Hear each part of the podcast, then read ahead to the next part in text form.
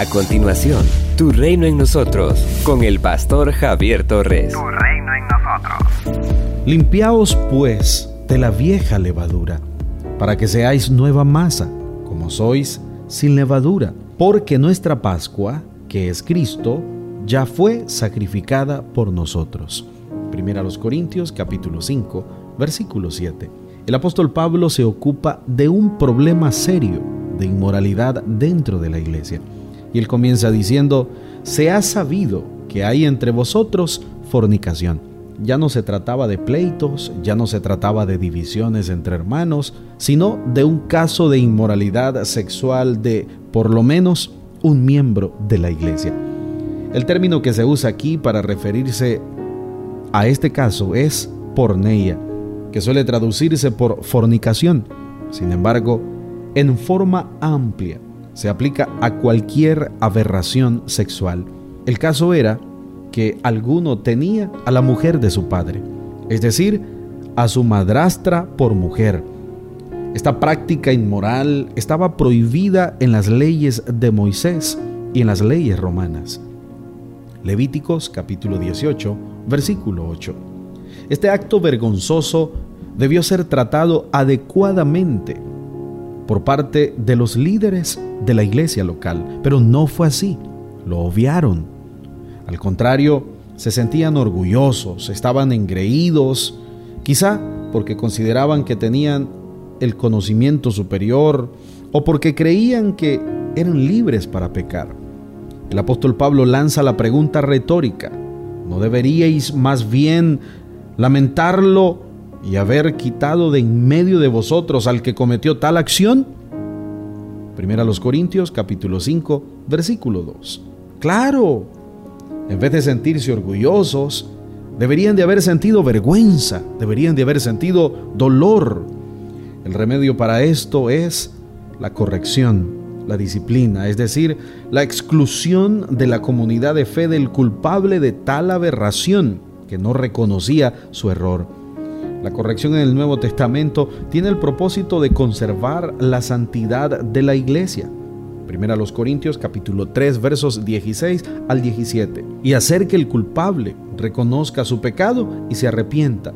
Pero cuando el culpable no reconoce su pecado y no se arrepiente, aun habiendo cometido la falta, no queda nada más que hacer que expulsarlo de la comunidad de fe. Un verdadero discípulo de Jesús puede caer, pero nunca se sentirá orgulloso y satisfecho de vivir en el pecado, sea el pecado que sea. La persona que tiene a Cristo en su corazón sentirá dolor por haber ofendido al Señor con su falta y no estará tranquilo hasta que retorne a la comunión con Él, hasta que retorne a la iglesia, se conecte con todas las actividades que el Señor le confiera. Por eso, el apóstol Pablo usa la imagen de la levadura para recordar a los hermanos su efecto.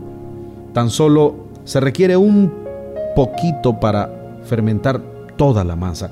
Así como la levadura penetra la totalidad de la masa de pan, la maldad de una sola persona corrompe a toda la iglesia que la permite. Este solo acto es un mal testimonio de la iglesia ante el mundo gentil, entre los cuales ni siquiera se menciona algo tan vergonzoso. Nuestra íntima comunión con Jesucristo debe evidenciarse a través de una nueva manera de pensar, una nueva manera de actuar y una manera nueva de vivir. La persona que ha cedido el gobierno de su vida al Señor Jesucristo no puede seguir viviendo en la misma inmoralidad, en la misma inmundicia, y mucho menos jactarse de ello.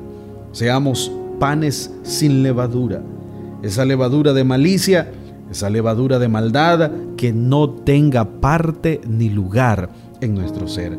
Seamos panes de sinceridad, panes de verdad para la gloria de Dios, para la bendición de nuestra patria, nuestra bella Nicaragua. Seamos panes sin levaduras, personas rendidas, redimidas, y transformadas por Dios. Somos una iglesia llamada a establecer el reino de Jesucristo en Nicaragua.